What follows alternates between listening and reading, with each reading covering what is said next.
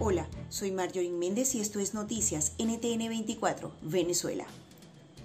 A las 8 de la noche de este viernes sonaron las campanas de las iglesias de todo el país para celebrar la noticia de que fue aprobada la beatificación de José Gregorio Hernández, considerado el médico del pueblo.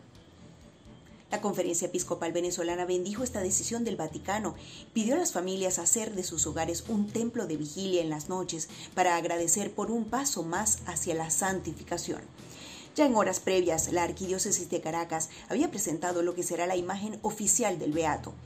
Mientras se hacen todos los preparativos para el evento que cumplirá con las normas sanitarias para respetar la pandemia.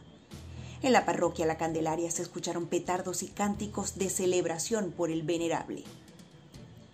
Dos personas fallecieron a causa del coronavirus en el país en las últimas horas.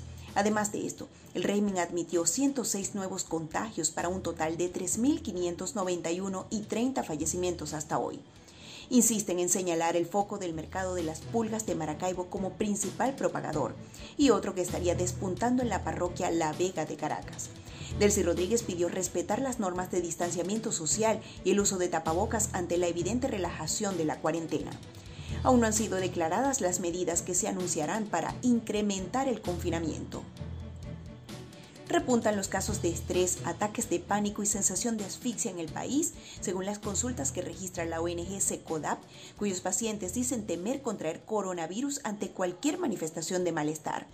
Los expertos de SECODAP insisten en que se debe pedir la ayuda de un experto y no ignorar estas manifestaciones de angustia. Un cargamento de ayuda humanitaria llegó al país en las últimas horas para el combate de la pandemia por coronavirus. Se trata del tercer lote de insumos esenciales de la UNICEF que suman 700 toneladas distribuidas en todo el país. La periodista Mimi Arriaga, acusada de supuestamente manejar junto a otros tres periodistas una cuenta eh, anónima en Twitter. Será imputada por instigación al odio, según se pudo conocer a través del Colegio Nacional y el Sindicato de Trabajadores de la Prensa. Tanto el gremio periodístico como sus colegas han rechazado este nuevo ataque a la prensa.